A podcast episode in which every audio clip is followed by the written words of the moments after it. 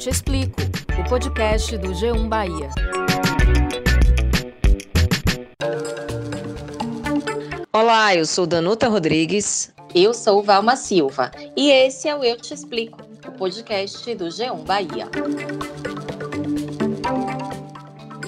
A Covid-19 já matou mais de meio milhão de brasileiros. Só na Bahia já foram mais de 23 mil mortes em quase um ano e meio do primeiro caso registrado em março de 2020. Com a doença que tem devastado milhares de famílias, também existem os reflexos para quem se recuperou do novo coronavírus. Você sabe que ficar curado da Covid-19 é a principal esperança né, de quem enfrenta a doença. Às vezes a pessoa fica naquele período de 10, 14 dias naquela angústia sem saber se o quadro vai agravar ou não. Às vezes a pessoa tem sintomas leves, passa pelo processo e acha que está tudo certo. Infelizmente não, para muita gente isso é só o início de uma grande batalha. Receber alta do hospital às vezes é o início de uma nova luta, porque as sequelas da doença podem ficar no corpo durante muito tempo. Diversos sintomas persistem em pacientes que foram acometidos pela doença, se curaram, mas continuaram a ter falta de ar, perda de olfato, de paladar, além de fadiga, entre outros sintomas. A chamada síndrome pós-Covid pode até levar o paciente à morte. Alguns ambulatórios especializados nesse tratamento estão em atividade na Bahia. O tratamento requer um acompanhamento de vários profissionais, como médico, fisioterapeuta, nutricionista, psicólogo. As marcas deixadas pela Covid-19 não ficam apenas no corpo, e por isso a importância do cuidado com a saúde mental. Com mais de 1 milhão e 100 mil casos confirmados e outros mais de 1 milhão de recuperados, a Bahia mantém uma situação de alerta em relação à Covid-19. Mas existe um cuidado e uma atenção para a síndrome pós-Covid? Pois é, Danuta, esse ainda é um tema pouco conhecido. Quais são os principais sintomas dessa síndrome? Como detectar a gravidade das sequelas para quem teve Covid-19? Além disso, qual o momento para procurar um atendimento médico especializado? E é sobre isso que vamos tratar neste episódio. Para nos ajudar, convidamos o médico infectologista Antônio Bandeira e o professor titular de cardiologia da Faculdade de Medicina da USP, o médico Roberto Calil, do INCOR e Hospital Sírio-Libanês. A gente conversa agora com o médico cardiologista Roberto Calil. Doutor, seja muito bem-vindo. Os sintomas da síndrome pós-Covid vão da fadiga à depressão. Então, doutor, quais são os mais comuns que são identificados? Como nós sabemos, estamos ainda numa pandemia e temos a agressão do vírus, né? E essa agressão, é, é, ela não, não fica só é, limitada ao pulmão. Então, durante a doença, nós sabemos que o vírus ele agride o pulmão primariamente, mas pode agredir os outros órgãos, coração, cérebro é, e, e o organismo todo nos casos mais graves. E tem a pós, síndrome pós-Covid. O que é isso? Você tem, sai da doença, sai da fase aguda que ele chama, ou os internados têm alta hospitalar, e tem consequências mais tardias da doença, a chamada síndrome pós-Covid. Você pode ter alterações desde né, é, mais leve de cognição, por exemplo, que são alterações que você tem memória prejudicada por um tempo, você perde aquela, aquele poder de concentração, então, isso é cognição. Você tem essas alterações meses até após a, a doença, né? até situações mais graves, como fibrose pulmonar, dizer, você né, tem agressões muito intensas no pulmão e o pulmão fica com sequelas definitivas, por exemplo, né?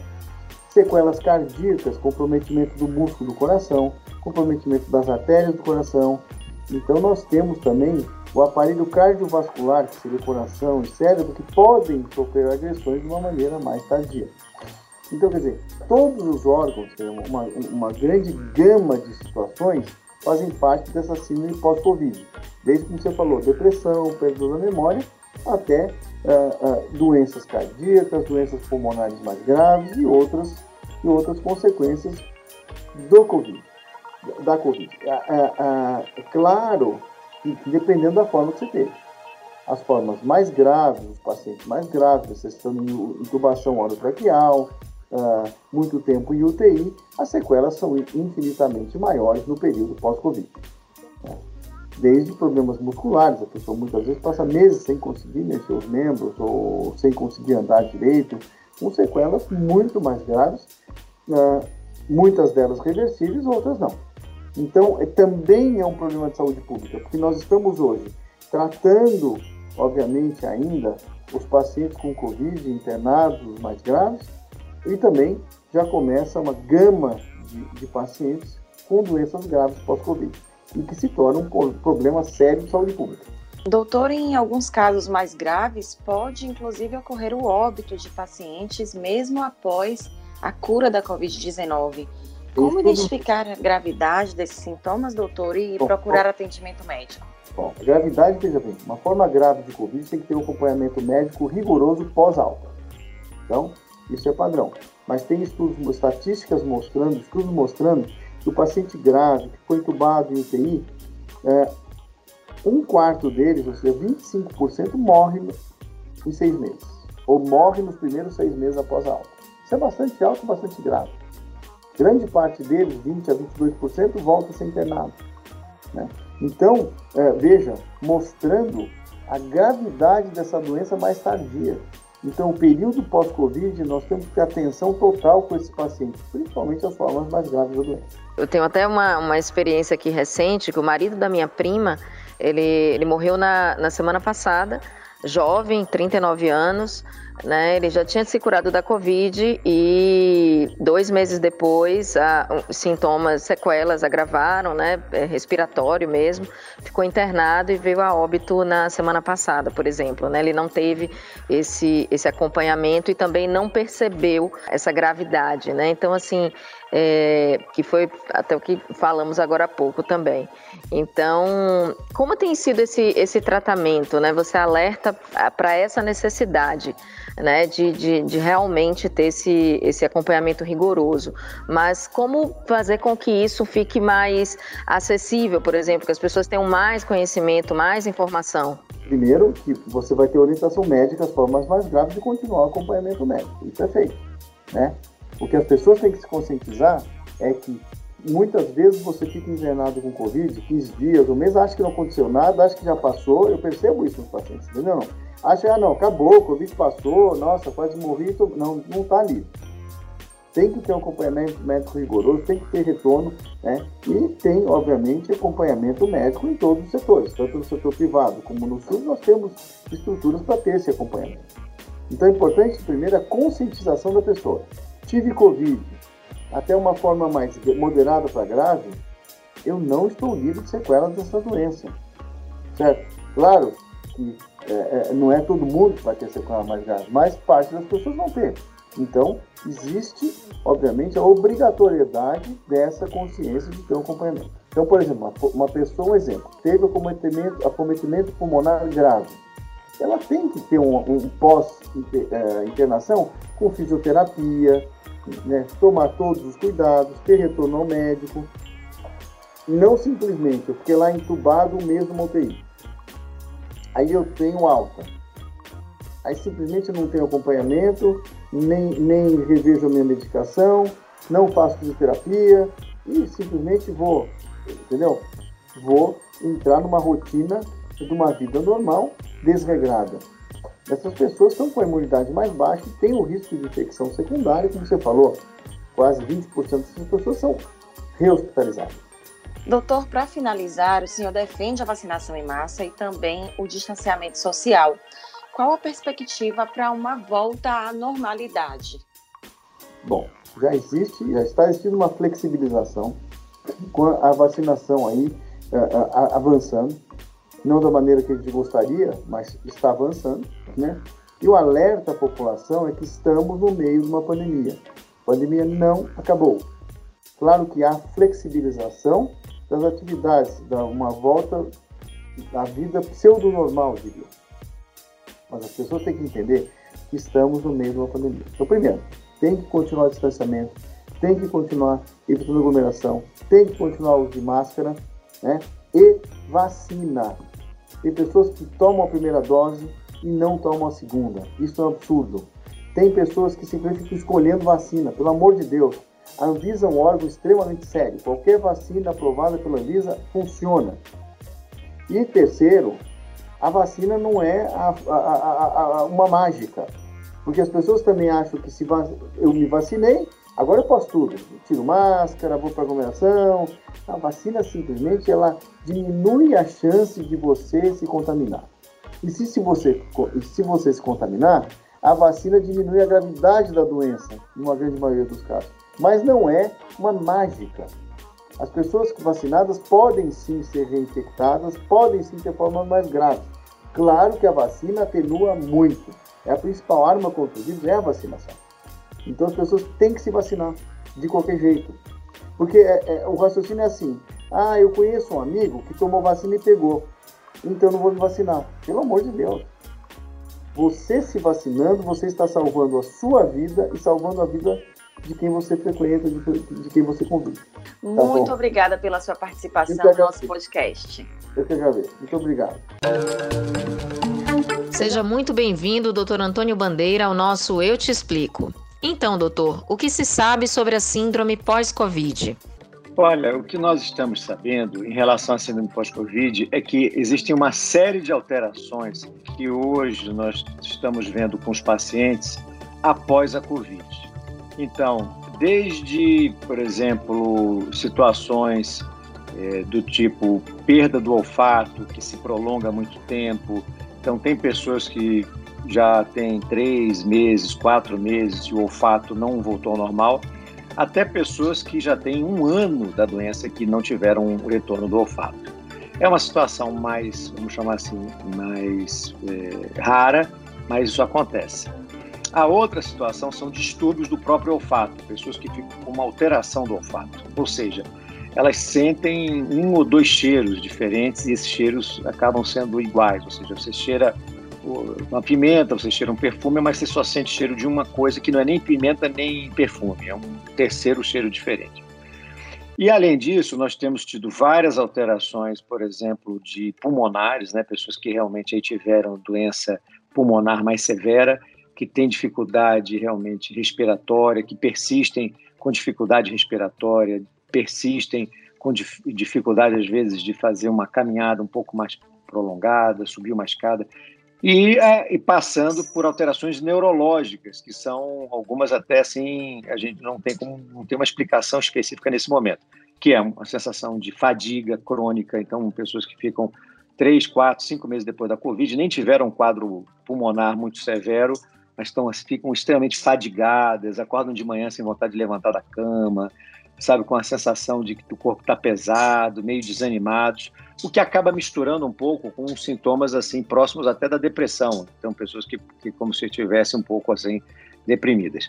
Além disso, distúrbios de memória, a gente tem, tem sido relatado, é, dor de cabeça é, crônica, quando o indivíduo não tinha dor de cabeça, você falei, passa a ter, fica com uma dor de cabeça que ele não tinha, que está toda hora tendo que tomar remédio, distúrbios do sono, ou seja, pessoas que não tinham problema nenhum no sono e que não conseguem mais pegar no sono direito, tem que tomar remédio para pegar para induzir o sono, ou pessoas que é, têm um sono muito restrito. Alguns falam para mim, doutor, eu estou dormindo duas horas por noite, não, três horas por noite no máximo, e eu não era assim. Então, são, é um espectro muito grande dessas alterações que passam por diversos é, órgãos né, do corpo e que estão sendo eh, investigados e a gente tem trabalhado em cima disso. Doutor, existe algum estudo, algum levantamento sobre esses reflexos dos pós-Covid aqui na Bahia e no Brasil de modo geral? Olha, existem estudos que estão sendo feitos, né? Então, existem vários grupos estudando isso. É, a gente hoje tem um serviço que está é, estruturado também em cima disso, no, é, dentro do Hospital Aeroporto, onde eu trabalho, em que a gente procura várias especialidades diferentes para estarem é, trabalhando é isso, neurologistas, é, é, pneumologistas, infectologistas, é, fisioterapeutas, acupunturistas. Então você tem uma gama de pessoas que podem estar trabalhando, porque na verdade, independente da gente saber o porquê que isso está acontecendo, o mais importante é a gente trabalhar é, como resolver o que está é, é, é, essas essas questões, entendeu? As pessoas ficam muito ansiosas, porque elas querem se ver livres, elas já passaram pelo medo da Covid, já tiveram Covid, já passaram pela doença e ainda tem que ficar lembrando da doença com essas situações aí, entendeu? Existem alguns ambulatórios no estado para tratamento desses sintomas, né? Como é o caso do Hospital das Clínicas, o Otávio Mangabeira, o Português e até alguns oferecidos por faculdades particulares. É suficiente, doutor? Olha, é, claramente não é, porque na verdade o que a gente precisa é de uma abordagem multiprofissional. Então, em alguns locais, né? Eu não conheço todos os serviços, mas assim, em alguns locais a gente tem assim poucos profissionais, na verdade, assim, você tem dois, três tipos de profissional. Na verdade, você precisa ter vários profissionais. Você tem que trabalhar com fisioterapeuta, você tem que trabalhar com nutricionista, você tem que trabalhar é, por que nutricionista? Porque tem pessoas que ganharam muito peso após Covid, por uso de corticoide, outras drogas. Então, não é uma síndrome diretamente relacionada ao vírus, mas relacionada ao tratamento pelo vírus né, também. Então, tem que ter nutricionista, tem que ter pessoas que trabalham com dor crônica, então, às vezes, a acupuntura é fundamental para isso. É, infectologistas que estão trabalhando com isso, neurologistas. Então, tem que ser uma abordagem multiprofissional. E esse time tem que estar integrado, entendeu? Não adianta esse time estar é, sem integração, tem que estar integrado num objetivo comum de crescer do ponto de vista de conhecimento e de ação, que é essa ação que as pessoas querem. A tendência vai ser você ter eh, diversos níveis de estratificação desse serviço em várias situações diferentes. SUS, é, planos de saúde que vão estar tendo que investir nisso, porque senão as pessoas vão ficar procurando atendimento o tempo todo, de forma aleatória, assim por diante. Já existe, doutor, algum impacto no sistema público de saúde na Bahia por causa da, da síndrome pós-Covid? Olha, impacto com certeza. A questão é a mensuração desse impacto. Né? Então, você medir esse impacto. Esse impacto é, é, é muito claro, porque hoje várias dessas pessoas que eu, que eu comentei aqui com a síndrome pós-Covid, elas hoje não estão conseguindo trabalhar, estão se afastando por atestados médicos, estão faltando ao trabalho, elas não conseguem é, a, voltar a ter atividades normais, isso prejudica em vários é, pontos da, da, da cadeia econômica, de trabalho, etc. A questão é a quantificação disso, né? que a gente tem hoje uma certa dificuldade de se quantificar isso, porque o indivíduo se afasta aqui, ele tem um atestado, aí daqui a pouco ele volta a, a, a trabalhar outro ali. Então, é, essa situação é muito difícil de se quantificar. Você diz assim, não, isso impactou nesse momento em 30% mais de atestados médicos, em 25% de absenteísmo, em, e assim em 30% de uso é, dos recursos de saúde para, por exemplo, é, é, é para a parte respiratória, com espirometrias, etc. Mas eu não tenho dúvida que esse impacto ele existe porque a gente tem recebido realmente uma demanda significativa em relação a isso. Doutor, o senhor comentou que a rede de saúde tem que se preparar para evitar atendimentos aleatórios. Em que momento a pessoa precisa procurar ajuda? A partir de quais sintomas? Como ela pode identificar que está sofrendo síndrome pós-Covid? Olha, é fundamental que todos, todas as pessoas entendam o seguinte: tendo Covid ou tendo síndrome pós-Covid, quem vai fazer o diagnóstico é o médico. Ninguém pode ficar em casa achando que se eu tiver esse sintoma eu procuro o médico. Uma, uma das grandes, é, um dos grandes, acho assim, problemas seríssimos que a gente enfrentou no ano passado foi essa história de fique em casa. Esse negócio, essa situação de ficar em casa, ela foi extremamente danosa para um monte de pacientes que chegaram aos serviços de saúde depois, em situação, às vezes, de quase morrendo. Porque a Covid, você tem que monitorar a, a doença desde o início dela. É assim que a gente impede que o indivíduo fique grave. E não ficando em casa, porque as pessoas não são médicas. E nem o médico tem capacidade de se auto-gerir, entendeu? Quando ele está doente. Ele tem que ter um médico para fazer isso. A mesma coisa é assim no pós-Covid. Não espere que alguém diga para você: olha, se você sentir dor de cabeça, febre, ou então dor de cabeça, um mal-estar, uma canseira, é, você procure alguém para te ajudar. Não. Se você tem algum sintoma que você não tinha antes da Covid, ou seja, você teve Covid, acabou a doença, você está sem o, o, o, seu olfato, você não tinha perda do olfato antes, concorda? Você teve com a Covid. Você não vai deixar passar três, quatro meses, porque depois não vai adiantar. Por que, que não vai adiantar? O nervo olfatório é um nervo que tem alta capacidade de regeneração. Mas a regeneração de todo o nervo, como o nervo olfatório, ela depende de um tempo. E o tempo é o tempo inicial, que você está com a perda do, do, do, quadro. Então, nos primeiros, eu diria aí, dois meses, no máximo, ainda há uma possibilidade de você resgatar alguma coisa, de o nervo conseguir regenerar. O ideal é que Deu um mês após a Covid, você ainda está sem o olfato, você já procura logo o médico.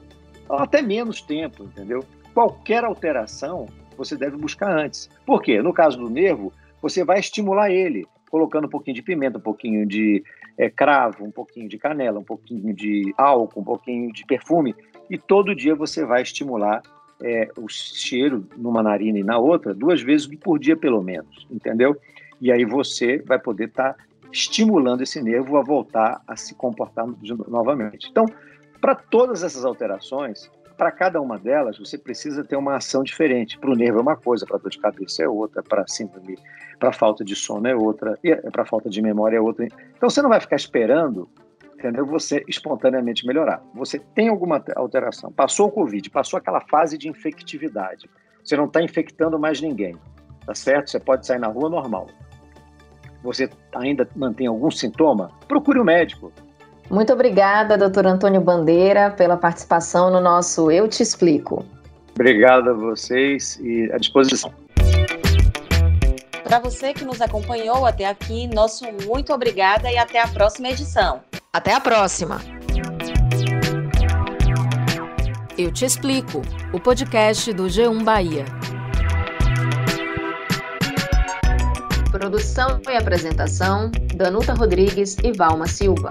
Edição: Márcio Souza. Coordenação: Danuta Rodrigues. Gerente de jornalismo: Ana Raquel Copete.